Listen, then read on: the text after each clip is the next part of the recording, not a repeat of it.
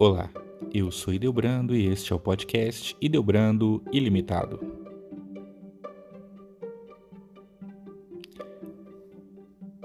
No terceiro episódio da quinta temporada, falando ainda sobre a doutrina social da Igreja, vamos falar sobre Igreja e os meios de comunicação social. Para que servem os meios de comunicação social?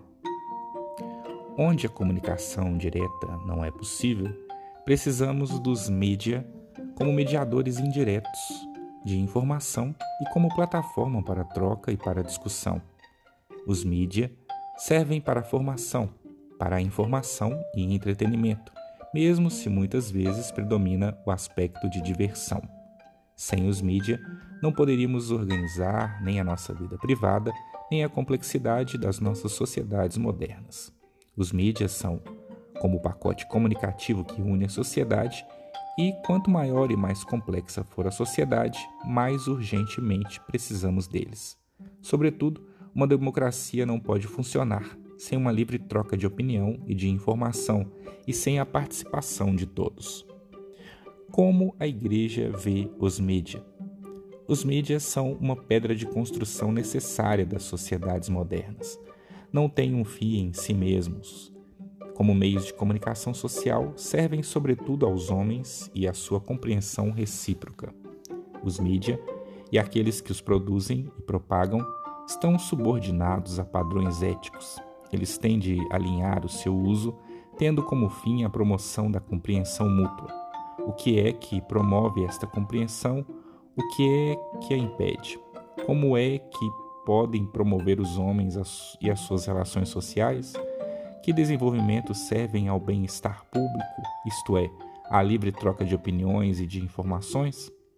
O Conselho Pontifício para as Comunicações Sociais, fundado em 1948, ocupa-se intensivamente com a questão por um lado, de como é que a fé pode ser anunciada de um modo adequado nos mídias, e por outro, de como é que os mídias podem ser usados de modo correto.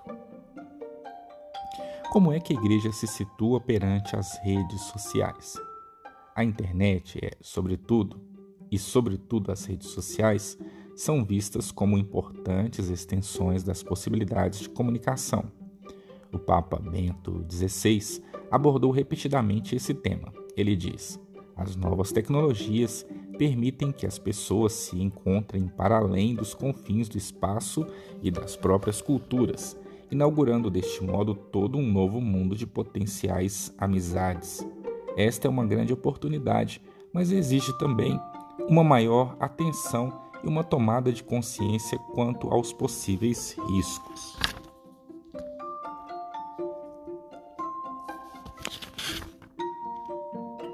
Como todos os mídias, também as redes sociais servem ao bem-estar público e ao desenvolvimento dos homens. O Papa Bento XVI apela a uma séria reflexão sobre o sentido da comunicação na era digital, principalmente a comunicação dialogal nas redes sociais oferece à igreja uma enorme possibilidade de se realizar como comúnio, comunidade. O Papa Francisco tem uma conta no Twitter que já o Papa Bento XVI justificava que é seguida por mais de 26 milhões de pessoas.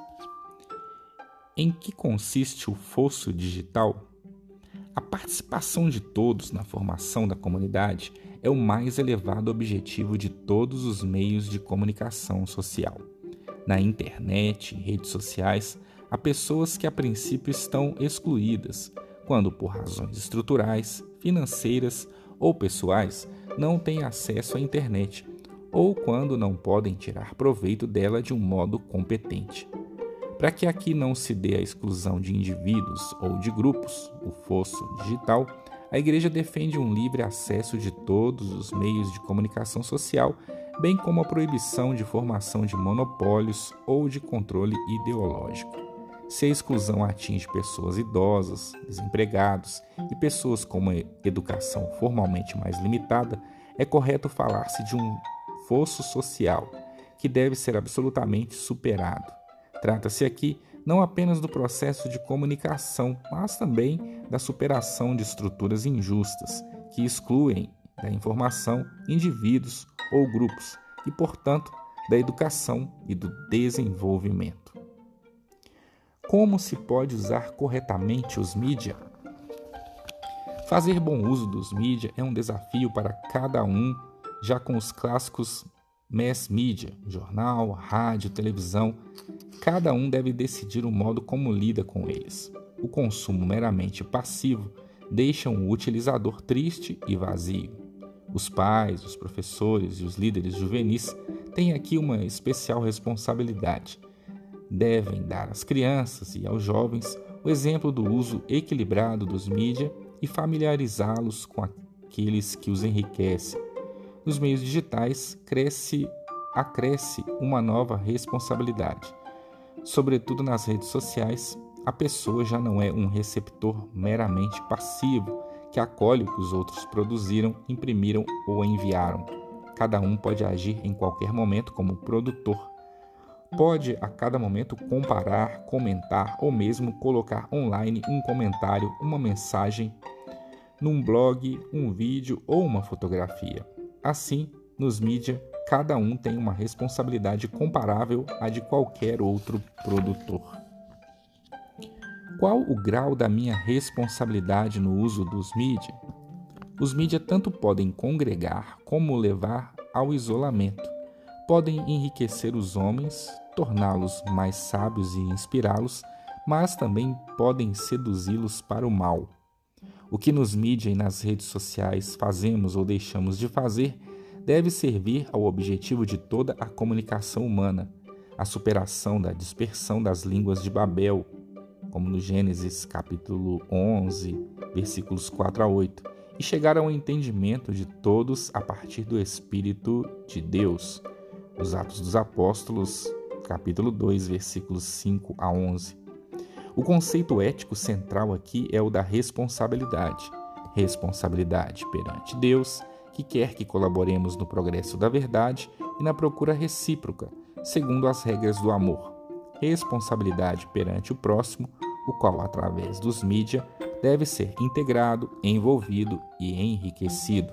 Responsabilidade perante mim mesmo, que pelos mídia devo chegar à verdadeira comunidade com os outros em vez de, num egocêntrico isolamento medial, me dissociar dos outros homens e das suas reais necessidades.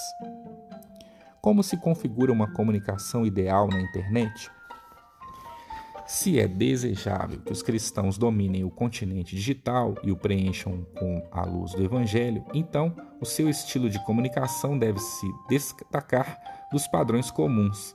Faz todo o sentido que cristãos que têm blogs se ocupem com temas cristãos, mas se usam esses meios para denunciar, caluniar, tratar mal ou julgar os outros, se provocam divisões ou se apoiam, se as apoiam, então fazem o contrário daquilo que o Papa Francisco exige na Evangelii Gaudium.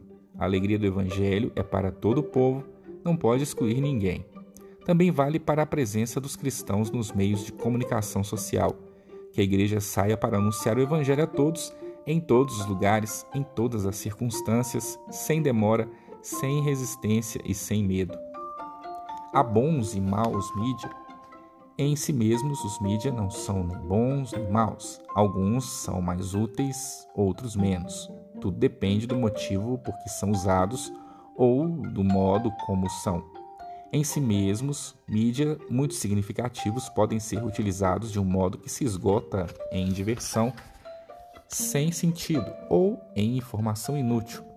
Podem assim alienar as pessoas da vida real. Os proprietários dos mídia podem ganhar com eles na medida em que provocam nos utilizadores-alvo determinados comportamentos aditivos. Os mídias estão sujeitos a uma comercialização cada vez mais forte. Eles degeneram frequentemente em estimulantes baratos que propagam a mentira sobre um triste mundo sem esperança. Com frequência, as pessoas consultam a internet por causa de conteúdos violentos ou, mais, por causa de conteúdos pornográficos. Os produtores desenvolveram por isso formas de representação medial, como jogos de computador e estratégias de venda cada vez mais originais para produzir utilizadores dependentes, muitas vezes mesmo viciados. Tudo isso representa um mau uso dos mídias. Os cristãos devem, consequentemente, evitar determinados conteúdos e, com amizade e abertura, ajudar pessoas dependentes da internet, especialmente jovens, na sua necessidade. Como é possível proteger os mídias do abuso? É decididamente necessário contrariar o uso abusivo dos mídias. Mesmo com toda a liberdade necessária, os mídias precisam também de objetivos morais. Os fornecedores de acesso, serviços e plataformas são mais do que nunca desafiados a submeter-se ao modelo ético do bem-estar público e do desenvolvimento da humanidade. A depreciação da sexualidade humana, sobretudo a disseminação da pornografia infantil, é um abuso muito mais grave do que os responsáveis podem sequer imaginar. São igualmente inaceitáveis todas as formas de cyberbullying e de perseguição que cada vez mais se difundem em virtude das possibilidades do uso anônimo da internet. Tendo em vista o perigo do abuso de dados através de grupos como o Google ou mesmo de governos, é importante que as pessoas não divulguem tudo sobre si e não usem o seu smartphone para gravações, selfies de natureza íntima.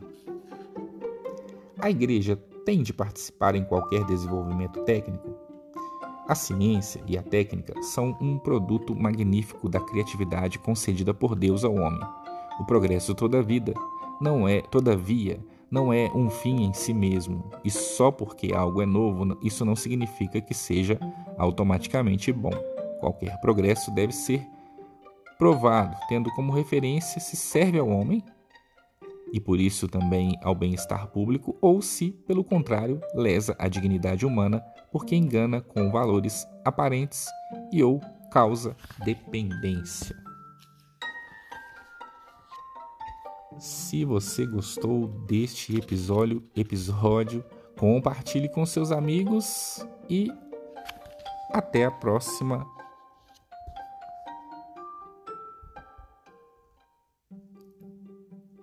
próximo episódio, terceiro capítulo da doutrina social da Igreja, única e infinitamente valiosa, a pessoa humana.